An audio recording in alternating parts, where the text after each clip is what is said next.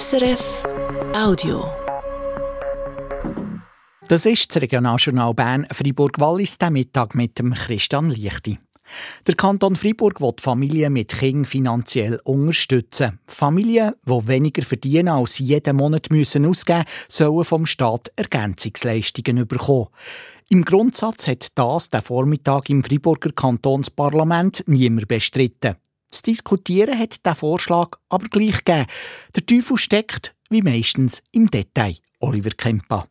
Seit fast 20 Jahren steht in der Friburger Kantonsverfassung, dass der Staat bedürftige Familien mit kleinen Kindern muss unterstützen muss. Fast 20 Jahre hat es gedauert, bis das Ganze jetzt so umgesetzt wird. Endlich, endlich, findet der SP-Grossrat Elias Moussa. Enfin, enfin, enfin, enfin, enfin. 20 ans après l'entrée en vigueur de l'article 60 alinéa 2 de la Constitution. Der Vorschlag, den der Friburger Staatsrat jetzt macht, Familien mit Kindern unter 8, die zu wenig verdienen, sollen Ergänzungsleistungen bekommen. Berechnet werden die Ergänzungsleistungen in jedem Fall individuell. Alle nötigen Ausgaben einer Familie werden zusammengerechnet, alles vom Einkommen abgezogen. Was führig bleibt, zahlt die öffentliche Hand. Außerdem sollen Gemeinden für betroffene Familien ein Beratungsangebot aufbauen und sie begleiten. Das würde gut 4 Millionen Franken pro Jahr kosten, je zur Hälfte zahlt von der Gemeinde und dem Kanton. Dafür würde aber die Sozialhilfe entlastet. Weil zurückweisen hat der Vorschlag der Flavio Bortoluzzi von der SVP. Nicht, weil er grundsätzlich dagegen sei, sondern weil aktuell auch noch die Sozialhilfe überarbeitet wird. Da gäbe es Überschneidungen, darum muss man sich ein bisschen Zeit nehmen. Um zuerst das Sozialhilfgesetz fertig zu beraten und anschließend dieses Gesetz der Familienergänzungsleistungen fertig zu bearbeiten. Das hat die Mehrheit vom Parlament aber nicht wollen. Wir haben schon genug Zeit verloren bei den Ergänzungsleistungen für Familien. Für Bernadette Metter-Brühlhardt von der CSP geht der Vorschlag von der Regierung noch zu wenig weit. Sie hat Ergänzungsleistungen auf Familien mit Kindern bis 12-jährig ausweiten auch weil der Kantonsverfassung nur von kleinen Kindern dreht. Heute sind die Voraussetzungen anders als noch vor 20 Jahren, hat sie im Rat gesagt.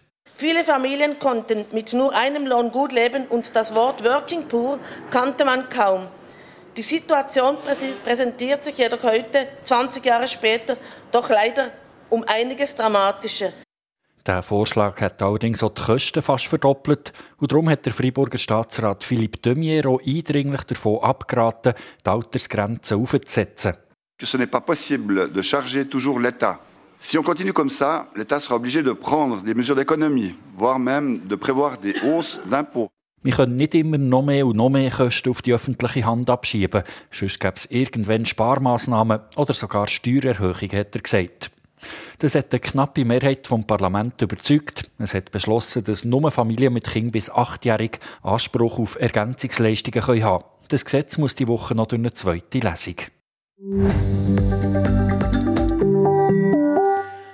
Apotheken im Wallis sollen künftig mehr dürfen machen als bis jetzt. Der Walliser Staatsrat hat entschieden, dass er das kantonale Gesundheitsgesetz entsprechend anpassen will. So sollen Apotheken künftig verschiedene Tests dürfen machen und verschiedene Medikamente dürfen abgeben, auch ohne ein Rezept von Ärztin oder vom Arzt.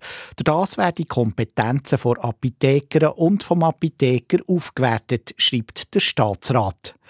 Mit dem Gesundheitsgesetz will der Staatsrat auch die sogenannte Konversionstherapie verbieten.